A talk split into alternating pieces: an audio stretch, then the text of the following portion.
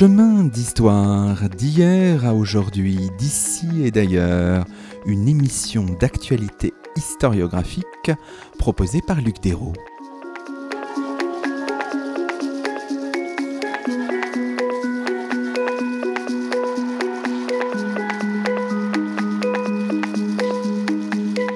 Bonjour à toutes et à tous, c'est le 114e numéro de nos chemins d'histoire, le 33e de la troisième saison, et nous avons la joie d'accueillir à notre micro Luba Jurgensen. Bonjour à vous. Bonjour. Luba Jurgensen, vous êtes professeur d'études slaves à Sorbonne Université et vous avez publié il y a quelques semaines Le Semeur Dieu, Sentier de Varlam Chalamov, un ouvrage paru dans la collection jaune des éditions Verdier. Aujourd'hui, dans nos chemins, nous suivons une autrice familière jusque dans ses détours et ses multiples va-et-vient de la pensée et de l'œuvre de Chalamov, témoin de l'une des réalités les plus sombres du XXe siècle, le goulag. on pourrait peut-être revenir d'abord en votre compagnie sur le, titre même de votre livre qui, en fait, euh, est une forme aussi d'aboutissement, peut-être même de tremplin, je sais pas, de longues années de, de compagnonnage. Hein. J'aime bien ce mot, mais j'ai l'impression que c'est ça, de compagnonnage avec un auteur, c'est le, le semeur Dieu. Ça fait référence, semble-t-il, euh, quand on lit la quatrième de couverture, à des vers d'un poète russe qui s'appelle Velimir Klepnikov, qui a vécu entre 1885 et 1922. Et voici les vers en question, puis je vais vous laisser les commenter. Et avec horreur, j'ai compris que j'étais invisible à quiconque, qu'il fallait semer des yeux, que le semeur Dieu devait venir. C'est magnifique. Comment ça vous est venu ce titre-là? Est-ce qu'il a une longue genèse? Est-ce que ça a émergé progressivement? Et qu'est-ce que ça dit de votre travail sur euh, Chalamov eh bien, euh, ce titre m'est venu euh, lorsque j'ai vu dans les, lorsque je travaillais dans les archives de Varlam Chalamov, qui sont à Moscou. Donc, euh, c'est un fonds qui se trouve aux archives de littérature et d'art de Moscou. Et donc, dans un des manuscrits de Chalamov, j'ai vu ce poème recopié. Alors en sachant que qu'il a été recopié à, à une époque où Khlebnikov n'était pas du tout en odeur de sainteté, c'est-à-dire pendant la période soviétique.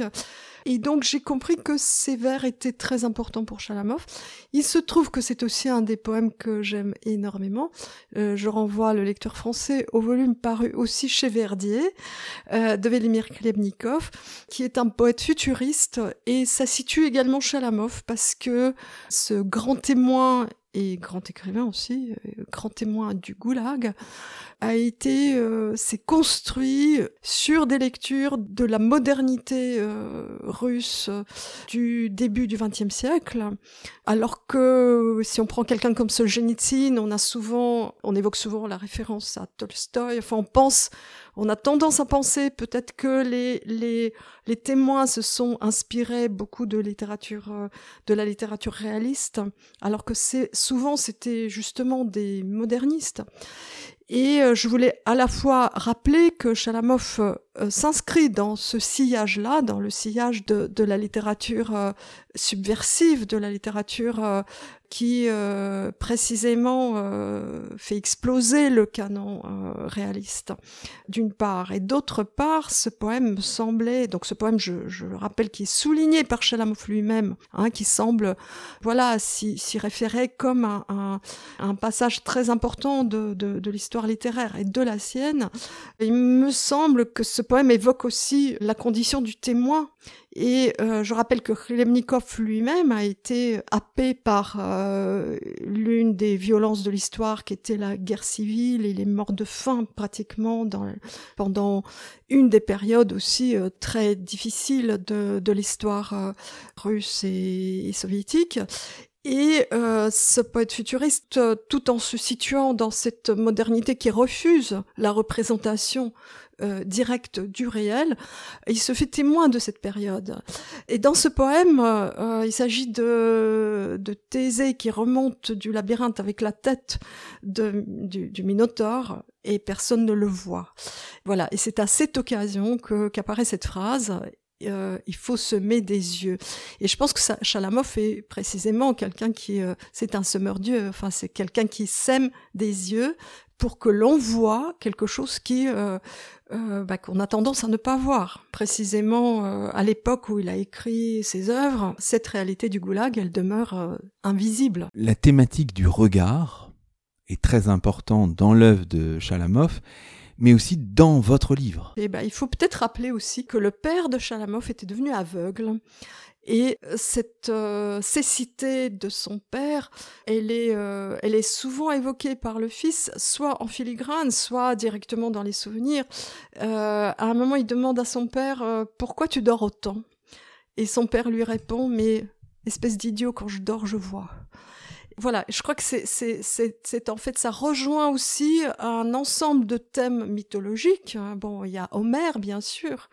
Alors ça, ça semble un peu paradoxal parce qu'il écrit, c'est, il a choisi la forme courte, mais il y a quelque part une dimension épique aussi et mythologique dans, dans ses écrits. On comprend aussi que ce, cet ouvrage que vous avez publié il y a quelques semaines accompagne des textes. Hein. C'est vraiment très important. Et les éditions Verdier sont connues pour publier les textes de Chalamov, hein, les récits de la Colima. Vous aviez euh, participé à la traduction, euh, c'est la grande édition de 2003. Puis il y a une édition de poche aussi, je le dis pour nos auditeurs, qui est assez pratique. Hein. Et il y a aussi ces souvenirs de la Colima qui paraissent aussi en, en 2022, là, au début de l'année 2022. Euh, Et là, vous avez, c'est plutôt vous qui vous êtes occupé, je crois, de l'appareil critique. Hein, oui, oui, ce n'est pas moi qui ai traduit euh, les souvenirs, c'est euh, Anne-Marie Tatsis-Botton.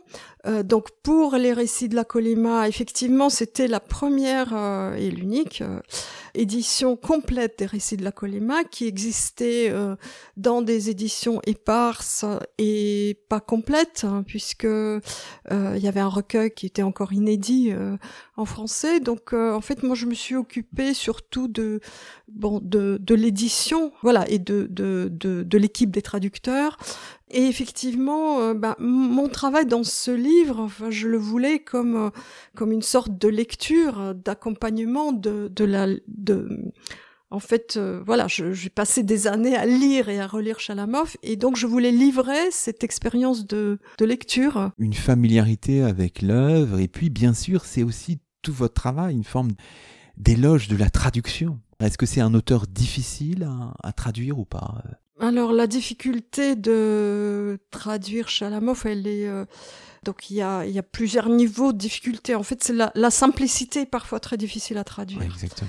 Et c'est en particulier le cas des, des poèmes. Voilà, depuis déjà quelques années, j'étais persuadée qu'il fallait donner aussi une place à la poésie de Chalamov, qui euh, à première vue est peut-être moins moins intéressante, enfin moins fulgurante que ses récits. Et en même temps, cette œuvre poétique est nécessaire pour comprendre les récits, c'est-à-dire on s'aperçoit que le même thème et Chalamov euh, revient très souvent. C'est pour ça aussi que mon travail, c'est une sorte de ressassement, parce que Chalamov lui-même, sa poétique est basée en grande partie euh, aussi sur la sur la répétition des mêmes thèmes qu'il aborde chaque fois de manière un tout petit peu différente. Il y a toujours un petit décalage hein, lorsqu'il revient une, nouvelle fois sur euh, quelque chose qu'il a déjà raconté. Et on s'aperçoit que le même thème est présent chaque fois dans la prose et dans la poésie. C'est-à-dire, euh, il y a des évocations de la nature, il y a, le paysage est très important. Et donc, on a par exemple un récit magnifique qui s'appelle Le pain nain sur un arbuste de la Colima. Et c'est un récit vraiment, c'est une biographie de, de l'arbre, enfin de l'arbuste à un tel point que si on connaît pas le contexte, on ne se rend pas compte, euh, on peut ne pas se rendre compte qu'il s'agit, euh, que ça se passe dans un camp. il y a aussi un poème qui est consacré au même arbuste. Hein. il y a le personnage du topographe qui traverse plusieurs récits qui me semble un peu apparenté à, l'arpenteur de, Kafka. Et on trouve un poème consacré au topographe, et ainsi de suite. Les, les poèmes peuvent être lus comme une sorte de commentaire des proses, et inversement, les proses sont des commentaires de poèmes. Chalamov est un auteur qui s'auto-commente en permanence. Donc euh, voilà, du coup, euh, je me suis dit dans ce livre, je vais donner une place aussi à la poésie. J'ai traduit quelques poèmes. Et là, c'était très très difficile parce que justement, il cherche à se rapprocher d'une de la simplicité pouchkinienne. Et donc, lorsqu'un lorsqu'il n'y a pas d'enjambement, lorsqu'il n'y a pas de une phrase égale à un vers, on n'a pas de repli par où trouver une solution, rebondir. Donc, c'est extrêmement euh, difficile. On insiste, on a prononcé des mots qui sont peut-être pas forcément familiers pour nos auditeurs. Hein. La Colima, c'est l'extrême-orient russe, euh, soviétique. Hein. Et je crois que vous avez vous-même euh, ces dernières années, ces dernières décennies aussi, traverser les, paysages aussi que euh, Chalamov a, connu. Enfin, il y a une connaissance aussi euh, intime des lieux. Ça compte aussi pour comprendre la pensée, l'œuvre de Chalamov.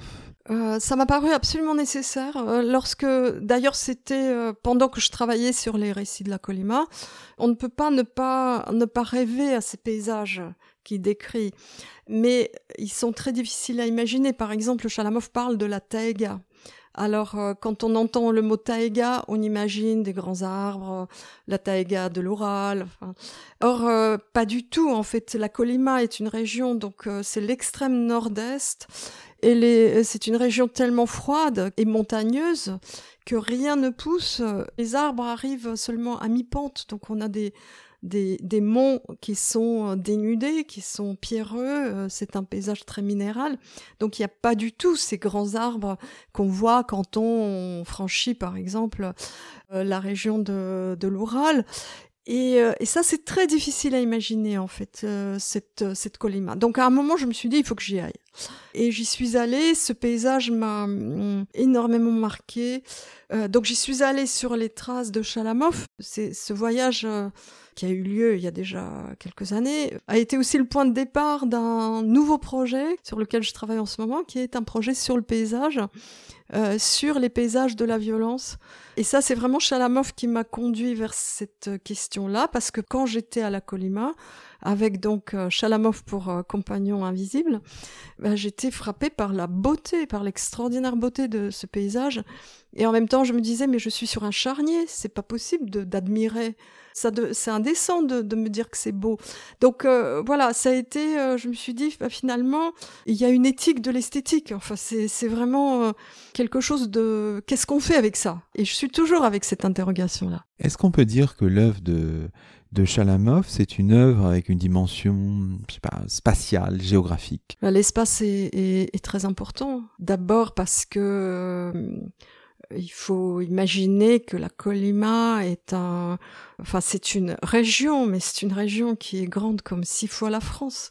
Donc euh, c'est vraiment, il faut imaginer cette immensité euh, dans laquelle les camps du goulag forment comme des espèces de d'oasis parce que la création de cette institution à la fois industrielle et concentrationnaire ont été les camps de la Colima, donc euh, parce que le, le, goulag en fait était un pourvoyeur de main d'œuvre pour des industries. Et donc euh, la Colima était euh, aménagée par le trust qui s'appelait le Dalstroy, c'est-à-dire les camps du, du, Grand Nord. Et ça aussi, c'est une particularité du goulag, c'est-à-dire que dans ces régions dites inhospitalières, qu'aucun gouvernement auparavant n'avait tenté de véritablement mettre en valeur à cause des conditions climatiques. Euh, là, il y a un grand projet de colonisation de, de, de cette région avec la, la main-d'œuvre détenue, c'est la seule que l'on puisse euh, voilà obliger à travailler dans, dans, ces conditions. Les températures atteignent parfois moins 60 euh, en hiver à cette époque-là. Et euh, voilà, et donc cet aménagement se fait à travers la, la prolifération de, de camps euh, plus grands ou plus petits qui forment comme des oasis dans ce désert montagneux euh, et, et, enneigé. Voilà, donc c'est ça qu'il faut imaginer. Et cette immensité, elle l'enferme peut-être davantage que ne le feraient les barbelés, Hein, il y a des camps qui ne sont pas. Enfin, il faut il faut pas qu'on imagine forcément ce qu'on a en tête quand on pense à un camp de concentration euh, avec des murs, des barbelés, etc. Bon, il y a il y a des barbelés effectivement, il y a des miradors, mais il peut y avoir aussi des petits camps où les, les détenus sont même sans escorte parce qu'il n'y a nulle part où aller. Et donc, donc l'espace est absolument primordial parce que c'est à la fois une, bah c'est une espèce de, de d'autre monde. Et ça, dès, les récits, enfin, dans les récits où Chalamov raconte son arrivée à la Colima, euh, cet espace apparaît d'emblée comme un espace meurtrier, comme un espace, euh, comme un ailleurs voilà, qu'on n'arrive pas à apprivoiser.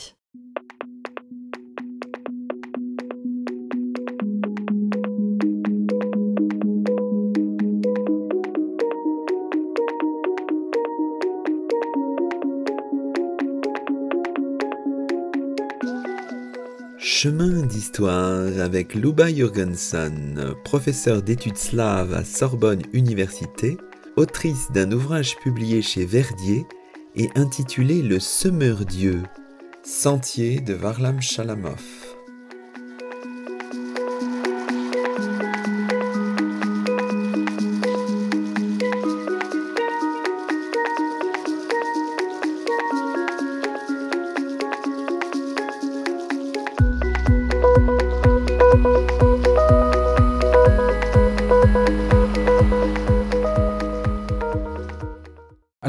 Les choses soient parfaitement claires pour nos auditeurs, on peut revenir sur la vie de, de Chalamov, qui n'est pas forcément connu de tous. Hein. Alors, il naît en 1907.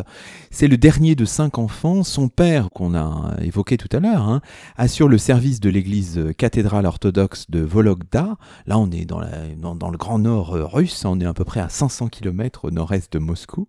Alors, c'est intéressant, le, le profil du père aussi. Il avait exercé son ministère sur les îles Aléoutiennes avant de venir se fixer à Vologda. Tout ça, ça nous est raconté, euh, Luba euh, Jürgensen, dans la quatrième Vologda, euh, qui est paru aussi aux éditions Verdier, dans la traduction française de Sophie Bénèche. Ce, texte est vraiment intéressant, parce qu'on sait un peu quand il a été écrit, parce qu'il raconte son enfance jusqu'au moment où il quitte, hein, c'est ça, après la Révolution russe, enfin, ça concerne tous ces années-là. Oui, c'est ça, c'est surtout, il revient sur son enfance, ça fait partie de ces textes dans lesquels Chalamov construit son histoire voilà, construit sa, enfin, la genèse de, de, sa vocation littéraire. Donc il est, il est écrit, c'est un texte assez tardif, il est écrit euh, à la fin des années 60 et au début des années 70, avec l'espoir euh, euh, de le publier aussi. bon, mais il n'a pas été publié comme, enfin pas plus que les autres. Et c'est alors Chalamov, oui, effectivement, il écrit à rebours. Hein, il commence par par les récits de la Colima, c'est-à-dire par son témoignage sur euh, sur sa deuxième arrestation, euh, sur son, sa deuxième détention, et puis progressivement il, va revenir, il va remonter, enfin son vers le passé, et, et, donc il y a ce texte sur l'enfance qui est un texte important. Oui, effectivement, euh, parle de beaucoup de, de son père. Euh, les relations n'étaient manifestement pas très simples. C'est un personnage intéressant, son père, parce que c'était un, prêtre euh, progressiste, un missionnaire avant de, effectivement de se fixer, un homme manifestement très ouvert euh, sur le plan spirituel et, politique, puisque donc il fait partie de cette frange de l'Église qui cherche à s'ouvrir. Euh, et Chalamov raconte que son père, par exemple, le, lui montrait la synagogue en disant ça aussi, c'est une maison de Dieu.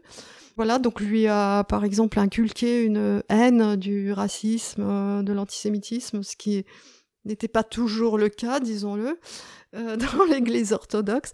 Le fait d'être fils de prêtre a valu à Chalamov beaucoup, beaucoup, beaucoup d'ennuis parce que il a eu euh, énormément de mal après avoir euh, terminé ses études secondaires. Il était, euh, il n'était pas autorisé à continuer à poursuivre dans le supérieur. Donc il a dû faire un détour par une usine. Il a, il s'est, il s'est forgé des, des, des, origines prolétariennes en travaillant dans une, dans une usine.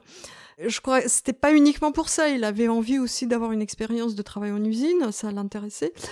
Et puis, euh, il est euh, donc euh, en deuxième année d'université, il est démasqué par un camarade, enfin c'est un soi-disant camarade, qui le dénonce avec d'autres. Enfin, ils sont plusieurs à écrire une lettre pour dénoncer cette, ce loup dans la bergerie, fils de prêtre, qui en plus a obtenu une bourse. Donc, il est rayé de l'université.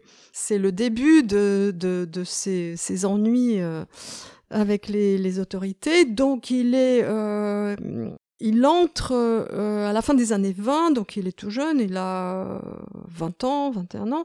Il entre dans un groupe euh, d'opposants. Ce sont les années où Staline consolide son pouvoir. Et c'est vers 28 que Staline donc s'affirme à la tête du pays. C'est aussi le début donc du premier plan quinquennal qui va changer complètement la fin de la NEP. Donc le début de la collectivisation et en fait on entre dans les années 30 et bientôt la grande terreur. Et c'est à ce moment-là à la fin des années 20 justement où beaucoup de jeunes gens sentent le vent tourner enfin sentent qu'on entre dans une période vraiment très répressive très dangereuse. Et euh, s'insurgent contre cette euh, dictature euh, c'était pas la démocratie avant non plus, hein, mais là vraiment il y a une montée de répression. Et donc Chalamov fait partie d'un groupe euh, qui, euh, manifeste, par exemple, voilà, contre euh, cette mainmise de Staline sur le sur le parti et qui diffuse un, document devenu alors que l'on appelait le testament de Lénine, c'est-à-dire c'est c'est la lettre dans laquelle Lénine, déjà très malade, met en garde contre Staline et, et Trotsky. Et donc évidemment, ce document est interdit à partir du moment où Staline est au pouvoir.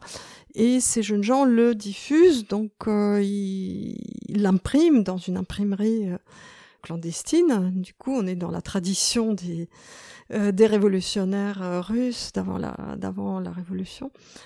Et, c'est là que Chalamov se fait arrêter en 29 et il est envoyé. Alors le goulag n'existe pas encore comme institution, euh, donc il est envoyé dans les camps de, de la Vichéra, qui est une région du nord. Euh, ces camps dépendent du grand complexe des camps que l'on connaît sous le nom des Solovki. Voilà, les Solovki, ça a été le, le premier camp euh, un peu expérimental encore dans, dans les îles Solovki, justement, dans la mer Blanche mais c'était pas encore le modèle des années 30. Hein. Donc voilà, il fait l'expérience de cette première détention qui est moins rude que ne le sera la, seconde.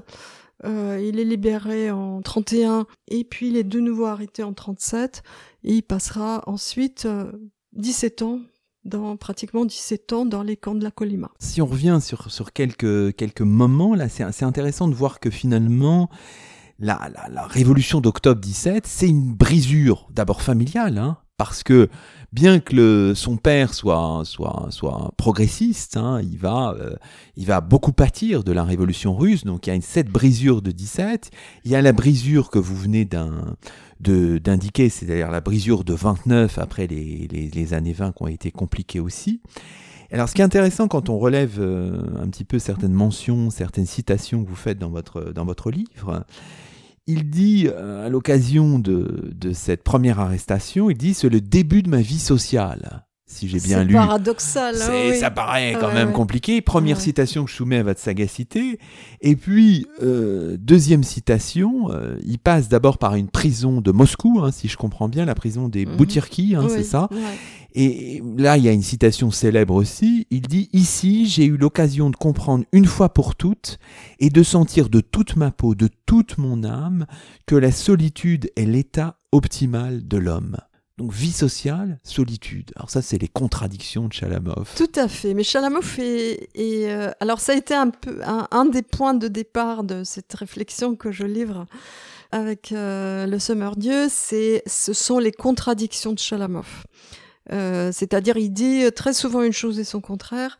Et j'ai décidé de ne pas traiter ces contradictions comme des comme des égarements, mais au contraire comme une sorte de euh, de méthode que Chalamov euh, utilise pour construire son témoignage, mais aussi sa vie, parce qu'il navigue entre différentes dimensions temporelles. Il met ensemble des temps différents et c'est comme s'il avait plusieurs vies. Il a écrit une petite euh, autobiographie qui s'appelle euh, Ma vie, une de mes vies. Et en fait, Chalamov, il a. Alors, vous avez parlé de brisure.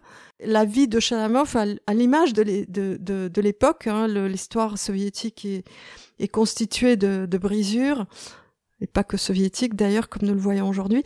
Et Chalamov aussi, il, euh, euh, sa vie est euh, brisée en plusieurs endroits et à plusieurs moments. Donc voilà, et toutes ces brisures finalement forment des comme des, des, des, espaces de vie différents. Rappelons quand même que le recueil Vichera, d'où sont extraits ces lignes, s'écrit après la Colima. C'est un, un, texte dans lequel donc Chalamov revient sur sa première détention, mais à l'aune de la seconde, en quelque sorte. Autrement dit, il cherche à se, à restituer le regard qu'il avait alors. Malgré tout, il pouvait pas savoir ce qui allait se passer. Il ne connaissait pas encore la grande terreur. Il connaissait pas l'horreur absolue de, de, la Colima. Et donc c'est un jeune euh, qui est encore naïf, qui est fasciné par l'histoire euh, des révolutionnaires russes, euh, ce sont ces héros, les, les SR euh, du 19e et du début du 20e, ces, ces jeunes gens qui euh, passaient leur vie en prison, qui mouraient dans, dans les attentats qu'ils organisaient ou encore à la potence pour avoir attenté à la vie des, des, des politiques. Alors, il ne faut pas en conclure que Chalamov est un terroriste dans l'âme. Je crois que c'est c'est beaucoup plus compliqué. Il est, il est fasciné par le sacrifice euh, d'une certaine façon. Toujours est-il que cette galerie de SR, de, euh, de militants euh, de la volonté du peuple, enfin de ces groupes révolutionnaires qui ont œuvré, disons, à partir des années 1880. Et donc, il est ravi d'être en prison parce qu'il considère que tout écrivain russe, tout intellectuel qui se respecte doit passer par la prison. En fait, c'est une, c'est une école de vie. Donc il est, euh, il est heureux, rétrospectivement en tout cas, il est heureux de savoir que cette euh, occasion lui est offerte euh, de se construire comme si c'était indispensable à son œuvre. En fait, c'est un petit peu comme ça qu'il montre les événements rétrospectivement. Et celui qui écrit ces lignes sait qu'il est voué à la solitude.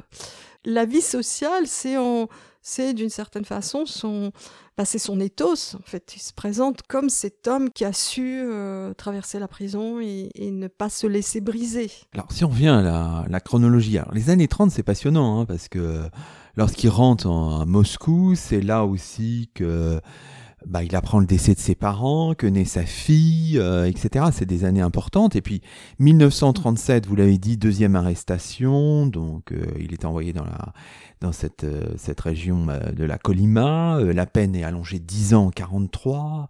Alors là aussi, c'est fascinant parce qu'on voit se dessiner une géographie. En 47, il fait un stage qui va le sauver, un peu d'auxiliaire médical à Magadan. Hein. On est sur la mer d'Okotsk. Alors là, vous avez dit fascination géographique, mais c'est pas, je pas, c'est un lieu où on, rêve d'aller un peu. C'est un peu cette forme de paradoxe qu'il y a toujours. Hein.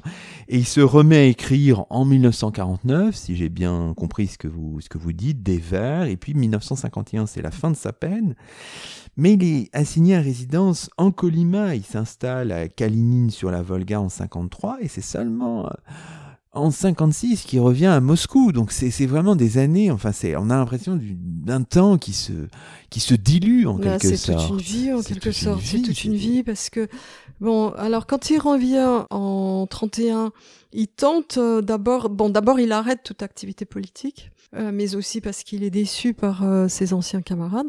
Mais il tente de s'intégrer euh, dans la vie littéraire du pays, très particulière, puisque les, toutes les associations littéraires qui existaient dans les années 20 ont été démantelées et que va naître euh, l'Union des écrivains qui va chapeauter absolument toute la création littéraire, avec euh, comme euh, contrainte une méthode de création unique, le réalisme socialiste.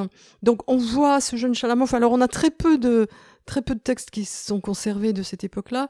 La plupart ont disparu parce que la, famille les a brûlés lorsqu'il a été arrêté. C'était tout à fait classique. Euh, voilà, ces premiers textes ont été très très peu étudiés, donc euh, j'ai voulu aussi leur donner une place parce qu'ils m'ont, certains d'entre eux m'ont paru importants. Euh, mais dans ces premiers textes, on voit un Chalamov qui cherche à la fois euh, à trouver une euh, voilà une langue originale, enfin à s'affirmer en tant que jeune écrivain original. Et en même temps, il est prisonnier un petit peu aussi des clichés qui s'élaborent à cette époque-là. Et d'une certaine façon, alors c'est horrible à dire, mais la détention va le sauver du formatage que vont subir les écrivains de son âge. Et ce qui fait qu'il va sortir au début des années 50 complètement libre dans sa tête. Il n'a pas été façonné par ce réalisme socialiste, il n'a pas eu à faire de compromis qui ont euh, souvent euh, pesé sur la, euh, sur la création. Et en ce sens, la citation de Klebnikov a aussi ce sens-là, c'est-à-dire que il sort du camp avec les références qu'il avait en y entrant. Il n'a pas été brisé en tant qu'écrivain, mais d'un autre côté, il commence en quelque sorte à zéro à 46 ans. Euh, donc ce qui est ce qui est pas évident et effectivement il y a la double peine c'est-à-dire même même une fois libéré euh, d'abord, il met deux ans quand même à quitter euh, la Colima. Il faut attendre la mort de Staline pour qu'il puisse revenir. Il faut aussi se rendre compte que c'est très très loin, qu'il y a 10 000 kilomètres, 10 000 kilomètres séparent Magadan de Moscou, et qu'il faut trouver de l'argent pour revenir. Tout cela fait que il rentre effectivement, il n'a pas le droit d'habiter à Moscou parce que les anciens détenus sont frappés d'une interdiction d'habiter dans les grandes villes, d'où euh, le choix de Kalinine, où il sera, il sera très productif, il, fera, il écrit énormément de poèmes à Kalinine entre 53 et 56, et 56 c'est l'année du, euh, du 20e congrès du Parti communiste. Du Parti communiste soviétique, lors duquel Khrushchev lit euh, son fameux rapport secret dénonçant très partiellement les crimes de Staline et c'est un moment très important justement pour la réhabilitation des anciens détenus du goulag. Parce que quand on regarde l'écriture, enfin voilà, finalement les récits de la Colima sont commencés dès 54, j'ai bien compris. Oui, oui. Publiés à l'étranger sans son contrôle euh, dans les années 60. D'où cette lettre de protestation de 1972 qu'on a toujours un peu de mal à comprendre finalement. Expliquez-nous un peu, Louba Jorgensen. Alors c'est très difficile parce que cette lettre fait, fait, a fait l'objet de d'énormément de polémiques parce que quelque part les choses seraient euh, très simples. Chalamov n'est absolument pas le seul à avoir euh, dénoncé ces publications en Occident. C'était même une chose assez classique, c'est-à-dire voilà, le circuit de diffusion des textes qui n'étaient pas publiés en Union soviétique, et rappelons qu'aucun récit de Chalamov ne, l'a été, à l'exception du pain nain que je citais tout à l'heure. Donc le, le, en quelque sorte, l'itinéraire normal de ces textes-là, c'est que l'auteur les fait lire à son entourage, que ces textes commencent à circuler sous le manteau dans le samizdat, c'est-à-dire euh, une forme d'auto-édition. Euh, donc les gens les, les retapent à la machine et les passent à, à leurs amis, à euh, leurs connaissances, leur famille, et que ces textes finissent à l'étranger.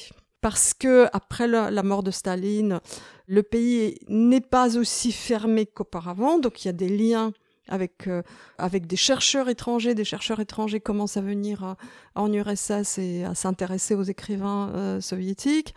Il y a des des diplomates, etc. Donc voilà, les textes vont se retrouver en Occident, vont être publiés parfois de manière très peu prudente, c'est-à-dire, bon, bien sûr, ces, ces publications occidentales, généralement, on prenait la précaution de dire que c'est publié sans sans l'aval de l'auteur, mais malgré tout, euh, voilà, les auteurs étaient inquiétés et parfois se retrouvaient en prison, comme euh, et Daniel, par exemple, en 66. Et donc, euh, qu'est-ce qui se passe? Bah, L'auteur, euh, lorsque lorsqu'on commence à, à, le persécuter pour ses publications à l'étranger, il va dire mais moi je n'y suis pour rien. Ce sont ces affreux capitalistes qui utilisent mon nom et il les dénonce dans une euh, dans un journal euh, bien officiel. Enfin, plusieurs personnes l'ont fait, même Pasternak à un moment. En soi, ça n'a absolument rien d'extraordinaire. Mais il s'est créé autour de Chalamov une sorte d'aura d'incorruptibilité telle qu'on ne voulait pas croire que Chalamov ait pu suivre simplement ce schéma qui était tout à fait commun dans le malheur de d'être euh, écrivain soviétique, de ne pas pouvoir publier. Et, en fait, quand on regarde les, euh, les brouillons de cette lettre, on se rend compte euh, ce que ça a coûté à Chalamov. Il y a à peu près plus de 40 pages de brouillon pour cette page de lettres. Enfin, moi, j'ai senti vraiment une sorte de souffrance presque physique en, en, regardant comment il triture chaque phrase, comment il essaie de rester lui-même tout en transigeant. Bon, il avait un recueil qui, un recueil de poèmes qui devait paraître et qui était bloqué à cause de ses publications à l'étranger. Donc ça explique aussi. Euh, Alors bon, évidemment, la fin de vie, c'est une fin de vie quand même assez triste, hein, parce que les problèmes de santé remontent euh, à 57 et il est dans une maison de santé en 79. Il meurt dans un hôpital psychiatrique en 82. Ce qui nous intéresse peut-être pour terminer cette partie, c'est c'est évidemment les archives Chalamov. Si j'ai bien compris, l'œuvre a été remise à une amie russe qui s'appelle Serontiskaya. Et finalement, bon, on en conserve beaucoup de ces archives. Enfin, vous en avez parlé tout à l'heure, il y a un dédale euh, d'archives Chalamov. Oui, c'est un fonds très important. Donc Irina Serotinskaya a été, euh, disons, la, dernière euh, amie de, de Chalamov. Elle travaillait pour les archives d'art et de littérature. Et euh, Chalamov lui a confié ses manuscrits, donc elle est devenue son exécutrice euh, testamentaire. Euh, et donc c'est elle qui a conservé les textes et qui a créé ce fonds qui est aujourd'hui géré par ses descendants, par son fils notamment. Alors ça représente, oui, ça représente un fonds très important. Il y a encore des choses qui se promènent ici ou là. C'est un petit peu toujours. Les histoires d'archives sont toujours très un peu compliquées, mais globalement, on a quand même ce fonds euh, qu'on pouvez consulter. En tout cas, je ne sais pas ce qu'il en est aujourd'hui. Bien sûr, mais parce que vous citez euh, en exergue de votre livre les travaux de Franziska Thun Hohenstein, qui prépare, je crois, une monographie hein, sur Alors, qui, euh, qui, a terminé sa, qui a terminé sa monographie, qui et, qui s'appuie et qui s'appuie notamment sur euh, tous ces fonds. Enfin, oui, voilà, c'est ça. Ben, on a travaillé un petit peu. Vous avez travaillé en synergie, en, hein. en synergie, donc on se rencontrait aux archives justement à Moscou. Mais elle, c'est, son ouvrage est beaucoup plus biographique que le mien. Euh, donc elle, elle intègre aussi bien sûr des, des éléments de, d'analyse littéraire, mais c'est, elle est partie euh, pour faire une biographie. Alors que moi d'emblée, je n'ai pas voulu faire une biographie, euh, mais plutôt voilà livrer mon expérience de lecture, sans non plus oublier les éléments biographiques parce qu'on ne peut pas lire une œuvre comme ça sans, sans, sans, la contextualiser. On comprend bien que vos deux livres finalement vont, vont se compléter parfaitement. Quoi. Bah, C'est assez étonnant qu'on y arrive en même temps. On a eu des rythmes très différents. Nos conversations nous ont, euh, voilà, on nourri euh, nos travaux respectifs pendant des années. La recherche est aussi une affaire de, de synergie, Tout donc c'est bien.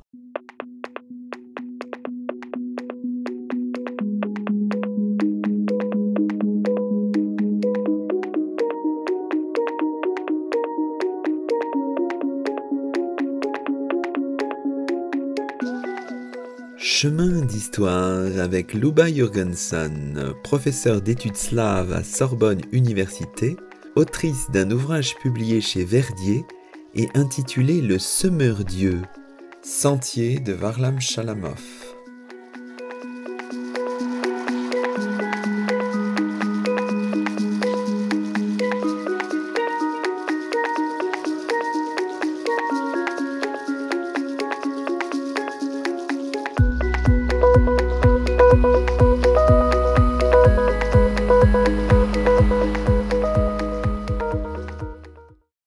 Terminons peut-être cette émission en esquissant quelques chemins de, de. Hein. la, métaphore du, chemin est très importante. Alors pour nous, euh, chemin d'histoire, ça, compte beaucoup aussi. En commençant peut-être par euh, les rapports entre Chalamov et Solienitsyn, vous, l'évoquiez tout à l'heure, les deux hommes se connaissent. Hein. A proposé à Chalamov de coécrire ce qui, ce qui deviendrait l'archipel du Goulag. Chalamov a refusé. Et ce qui est très intéressant, c'est une conception de l'expérience du camp complètement différente. Hein. Pour Chalamov, le camp est une expérience négative, alors que Solzhenitsyn, euh, il détecte des possibilités de rédemption. C'est peut-être ça vraiment la, la différence presque, je sais pas, ontologique. Ontologique, absolument. Alors effectivement, Chalamov, tout à l'heure, je disais que qu'il était content d'être en prison. Euh, il fait une grande différence entre la prison et le camp. Hein. C'est-à-dire la prison, c'est la liberté, alors que le camp, c'est euh, effectivement une expérience euh, absolument négative dont il n'y a rien, rien à tirer, rien à racheter. Ils n'ont pas vécu non plus dans les mêmes conditions. Alors je ne dis pas que ça a été facile pour ce. Hein. Moi, je, ne suis pas passée par le goulag, donc je ne me permettrai pas. Mais Chalamov, lui, euh, considère que Solzhenitsyn, enfin, il n'est pas le seul d'ailleurs, que Solzhenitsyn n'a pas connu le vrai camp. Euh, il faut dire que une journée d'Ivan Denisovitch a un peu contribué à donner cette image parce que c'est quand même c'est un livre euh, un très beau livre, hein, mais euh, qui a été euh, un petit peu édulcoré, enfin où la réalité du goulag a été un peu édulcorée afin de le, pouvoir le publier dans dans, dans un espace officiel soviétique. Il est paru dans la revue Novemir. Et donc, euh, Chalamov, quand il lit euh, Une journée d'Ivan Denisovitch, qu'il salue, hein, il, il, admire beaucoup cette œuvre, mais il ne se prive pas de dire à Solzhenitsyn euh, Qu'est-ce que c'est que ce chat qui se promène dans votre camp? Pourquoi ne l'a-t-on pas encore mangé? Qu'est-ce que c'est que ce camp sans, sans truands, sans. Euh, voilà, j'aimerais bien, hein, qu'est-ce que j'aurais aimé, ces journées ne serait-ce qu'une année euh, dans ce camp. L'air de dire que c'est quand même une sorte de, maison de repos. Alors, Solzhenitsyn a passé plusieurs années dans une euh, dans euh, un centre de recherche où travaillaient les détenus, ce qu'il décrit dans le premier cercle. Bref, son expérience n'a pas été aussi extrême que celle de Chalamov et manifestement ça compte. Voilà, effectivement, euh, Solzhenitsyn, bon, qui est euh, qui est croyant, qui est chrétien, considère que que le camp peut apporter une forme de rédemption et que finalement, si on y est, euh, bah c'est c'est on a quelque chose à expier. Voilà, c'est une conception très chrétienne de la souffrance qui rachète les péchés. Alors que euh, Chalamov dit non, la souffrance ne fait que dégrader, ne fait que déshumaniser. Euh, il n'y a aucune noblesse dans, dans, dans, la souffrance, elle ne nous apporte rien. Ce sont des conceptions fondamentalement différentes. Chalamov est vraiment, euh, c'est un penseur aussi qui, qui réfléchit vraiment sur la, sur la déshumanisation moderne euh, des camps, alors que Solzhenitsyn, d'une certaine façon, est pris dans un autre, dans, dans, dans un modèle de, de rédemption, de souffrance individuelle. Enfin, pour lui, l'individu euh, reste, n'est pas laminé complètement, n'est pas détruit. Alors que Chalamov raconte la destruction totale de l'individu. D'où la réflexion aussi sur, sur l'espoir. L'espoir pour un détenu, c'est toujours une entrave, dit Chalamov. L'espoir, c'est toujours l'absence de liberté. Un homme qui espère change de comportement, transige plus souvent avec sa conscience qu'un homme qui n'a aucun espoir. C'est dur un peu. Ouais, c'est très dur et c'est fort. C'est une pensée que Chalamov euh, euh, reprend aussi. Enfin, elle apparaît à plusieurs reprises. Oui, il y a vraiment l'idée que il va complètement à l'encontre du, du discours sur la souffrance. Hein, parce qu'on dit toujours tant qu'il y a de l'espoir, enfin il faut garder l'espoir. L'espoir nous nous sauve, l'espoir nous fait vivre. Ah ben non, pas du tout en fait. Et ce qu'il raconte, oui, c'est que l'espoir affaiblit, au contraire, euh, euh, pousse à la, à la compromission. Ça, c'est une des, voilà, une des grandes découvertes dans cet univers qui corrompt. Euh, Chalamov insiste sur le fait que le, que le camp a une, euh, une action corruptrice et finalement pour résister à la corruption, il faut renoncer à l'histoire, à, l'espoir. Alors évidemment, dans les œuvres de, dans l'œuvre de Chalamov, il y a une réflexion sur sur la langue, comment comment dire les choses. Hein. Ça, c'est vraiment un axe fort aussi de votre de votre livre. Hein. Et là, on peut peut-être euh, lire un extrait. Hein. C'est euh, dans les souvenirs de la Colima. C'est un passage qui est cité page 87-88 de votre propre ouvrage. Voici ce que dit euh, Chalamov. En quelle langue parler au lecteur? Si je privilégiais l'authenticité, la vérité, ma langue serait pauvre, indigente. L'enrichissement de la langue, c'est l'appauvrissement du récit en ce qui concerne les faits, l'authenticité. Je suis obligé d'écrire dans la langue qui est à présent la mienne, et bien sûr elle n'a que peu de choses en commun avec la langue qui suffisait à transmettre les sentiments primitifs et les pensées dont je vivais ces années-là. J'essaierai de restituer la suite de mes sensations. je ne vois que ce moyen de préserver l'authenticité de la narration. Tout le reste, pensée, paroles, description de paysages, citations, raisonnements, scènes de la vie courante, ne sera pas suffisamment vrai. Et pourtant, je voudrais que ce soit la vérité de ce jour-là, la vérité d'il y a 20 ans, et non la vérité de mon actuelle appréhension du monde. C'est ça qui nous effraie un petit peu. Il y a cette espèce de, de radicalité chez Chalamov. Être authentique, restituer la vérité, se, se dépouiller de la vérité du jour pour retrouver la vérité d'hier. Mais en même temps, est-ce que c'est pas une question aussi qui se pose à l'historien? Mais avec peut-être moins de dureté, je Avec sais pas. moins de violence, bien sûr, parce que lui, il a vécu ces choses-là dans son corps. Et cette question, alors on va la retrouver absolument partout dans les récits de la Colima notamment. Euh, là, dans les souvenirs, euh, qui est un livre plus tardif que les récits, il revient sur euh, sur sa démarche artistique, mais tout au long des récits, Chalamov se se demande constamment comment écrire et comment raconter ça. Hein, cette question ne le quitte pas et elle est liée au corps, c'est-à-dire il, il cherche à faire apparaître dans la littérature russe pour la première fois en fait pas tout à fait parce que il y a eu Margolin, Julius Margolin qui qui a raconté auparavant euh, sa détention au goulag, mais Chalamov ne le connaît pas parce que Margolin n'est pas un auteur soviétique, même s'il a Il écrit a publié sa condition inhumaine en, enfin, en, dans- En 48, en, en en 49, France, euh, oui, ouais, c'est en, ça. 49 en France, mais Chalamov évidemment ne, pou- ne, ne l'avait pas lu. Bon, toujours est-il que euh, pour Chalamov, c'est vraiment un projet littéraire qui est basé sur euh, euh, sur la l'exploration de cet état très particulier de l'homme entre la vie et la mort, l'état du détenu exténué. Dans cet état, évidemment, euh, on n'écrit pas. Et, on- et même on ne raconte pas, on ne communique même plus avec les autres.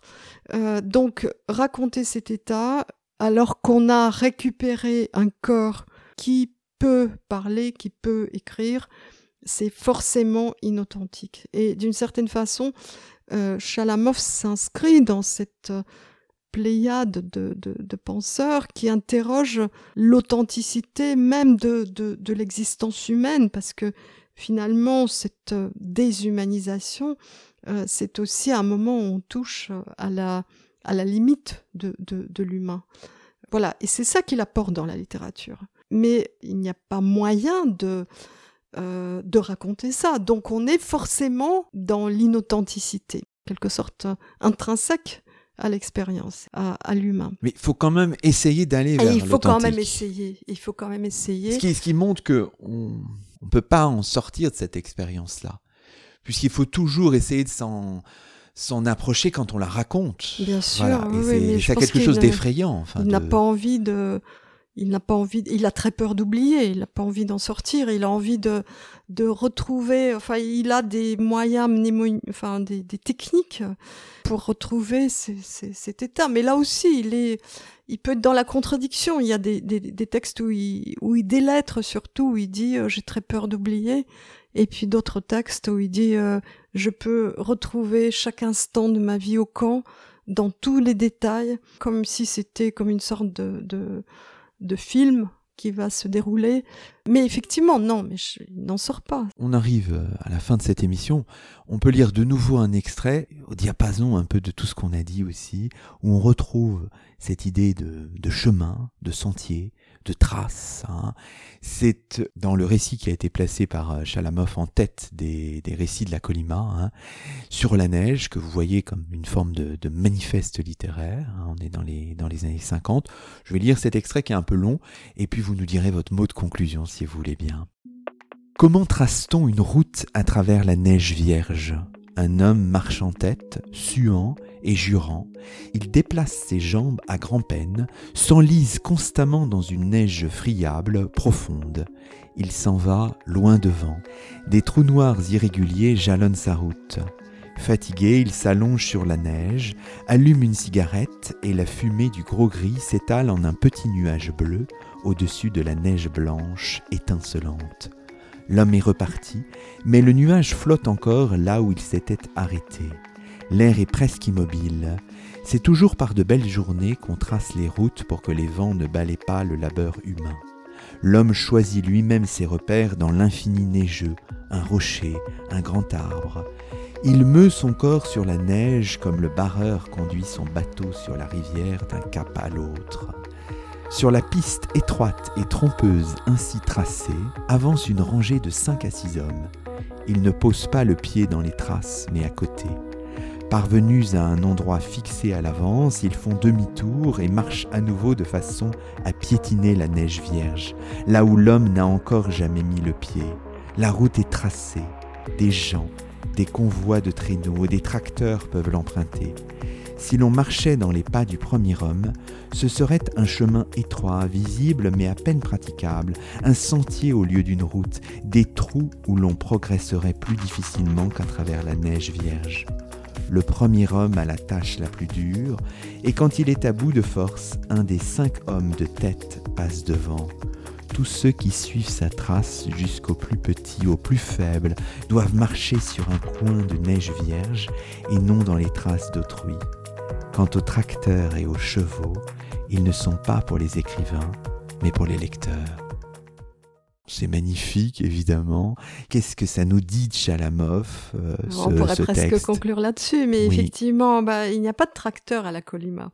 Hein, donc c'est c'est une phrase très. Euh, cette fin est très très mystérieuse. Bon, c'est un récit qui, à mon sens, donne la clé de l'ensemble des récits de la Colima. Hein. Mais il était créé à un moment où euh, Euh, je crois que c'est assez clair. Hein, c'est une, une, page blanche euh, sur laquelle euh, Chalamov laisse sa trace. Il est le premier à fouler cette neige vierge-là, c'est-à-dire très précisément à raconter cette expérience comme il l'a racontée, c'est-à-dire du point de vue presque d'un mort, enfin de quelqu'un qui a traversé la mort en tout cas. Et dans un autre récit qui s'appelle Le Sentier, il trace aussi, enfin, on voit le, protagoniste tracer un sentier. Ce n'est plus un chemin. Hein, ce n'est plus pour euh, pour les lecteurs et les écrivains. C'est pour lui tout seul. Et lorsqu'il euh, voit la trace d'un autre homme sur ce sentier où il est où il a écrit beaucoup de poèmes, eh bien, ce sentier cesse de l'inspirer et il s'en va. Voilà, finalement, euh, a à tracer un chemin que peut-être personne ne peut emprunter, qui trace mais qui clôt aussi. Son voilà, l'originalité de son œuvre est telle que il ne peut pas avoir d'imitateur, il peut pas, personne ne peut marcher sur ce sentier-là. On peut l'accompagner quand même. On peut l'accompagner. Merci beaucoup. Merci. Et c'est ainsi que se termine le 114e numéro de nos chemins d'histoire, 33e de la troisième saison. Aujourd'hui, nous étions en compagnie de Luba Jorgensen, professeur d'études slaves à Sorbonne Université. Luba Jorgensen qui a fait paraître il y a quelques semaines Le Semeur Dieu, Sentier de Varlam Chalamov, un ouvrage remarquable paru dans la collection jaune des éditions Verdier. Toutes nos émissions sont disponibles sur la plateforme SoundCloud et sur le site chemindhistoire.fr avec un S à chemin. À très vite pour un nouveau rendez-vous radiophonique. Que la force historienne soit avec vous.